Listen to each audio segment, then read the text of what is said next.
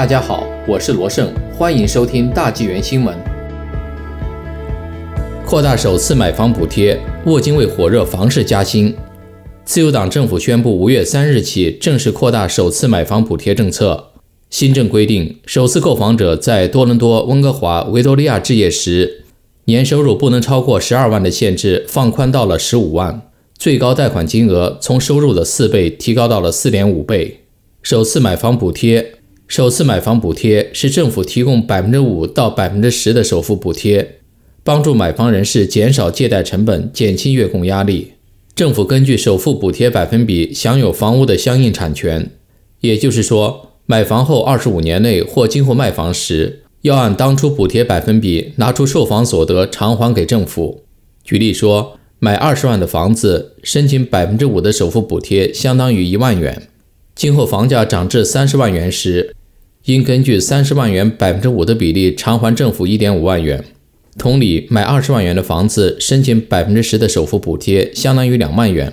今后房价跌至十五万时，则根据十五万元的百分之十比例偿还政府一点五万元。问题是，将来卖房时房价如上涨，本人承担房子日常维护和卖房成本，政府是白白赚取百分之十的房屋维护和售房成本。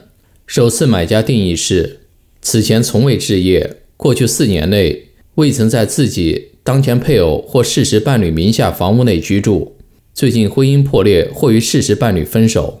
申请补贴的条件：申请首次买房补贴需满足五大条件：年收入十二万元以下，多伦多、温哥华和维多利亚年收入十五万元以下，贷款最高金额是年收入的四倍，多温维三大城市为收入的四点五倍。本人与配偶均为首次买家，加拿大公民、永久居民或拿工签的非永久居民。本人急需注册退休储蓄存款 （RSP） 取款金额或家人无偿资助总额凑低最低首付要求。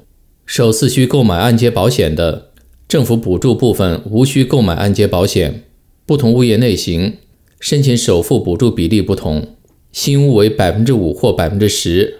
二手房新建或二手移动房为百分之五，购买卧室在一至四间之间的独立屋、半独立屋、双拼屋、正屋、共管房屋和移动房屋等，只要物业位于加拿大境内，全年满足居住条件，买下后自住均可申请补贴。其他注意事项包括：申请补贴的相当于有两份按揭，政府补贴相当于第二份按揭，律师可能会额外收费。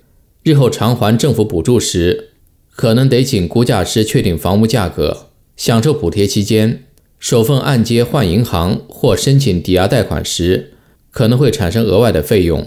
物业注册时应有两份按揭，物业保险可能会产生额外费用。如何偿还？首次买房补贴相当于政府无息贷款，最高贷款期限是二十五年或卖房前，此期间内无需偿还本金。二十五年后或卖房时。必须全额偿还补贴款，发生以下几种情况时，也必须偿还补贴款：本人离异并想买断另一半产权，产生额外有保按揭款时，转贷时，房贷部分抵押解除也视为出售，必须全额偿还；物业用途发生变更，抵押贷款时，本人应咨询银行是否需全额偿还补贴。通过银行按揭预批后，确定想要买的房子是否符合申请要求。符合要求的，填写 FTHBI SEM Information Package 和 SEM Attestation and Consent Form 两份表格，并交给银行。银行再提交申请，将共有产权按揭最后签字原件交给律师代为保管。申请批准后，拨打 FNF Canada 电话激活补贴申请，提供律师、公证人姓名等，这些必须在房额交额至少两周之前完成。沃金无视警告引担忧。二零一八年，沃金推出首次买房补贴政策的理由是帮助低收入家庭买房，但实际是刺激低收入群体住房需求。如今又进一步扩大，无疑会进一步推动房价的上涨。按扩大后补贴政策，多伦多符合补贴的个人和家庭最高可买十二点五万元的房子。过去一年中，房市日益火爆。无论是国际非政府机构还是国内大银行，都多次告诫政府不要火上浇油。国际货币基金组织 RBC 银行和丰银都警告，首次买房补贴只会推高房价和社会不平等，造成经济动荡，根本解决不了买房负担力的问题。按常理分析，这种补贴政策只会加剧低价位房屋的价格上涨，根本撼动不了高价位房屋的价格。如今想买房的人，在现有激烈竞争程度上，还要和享受政府首付补贴的人群竞争。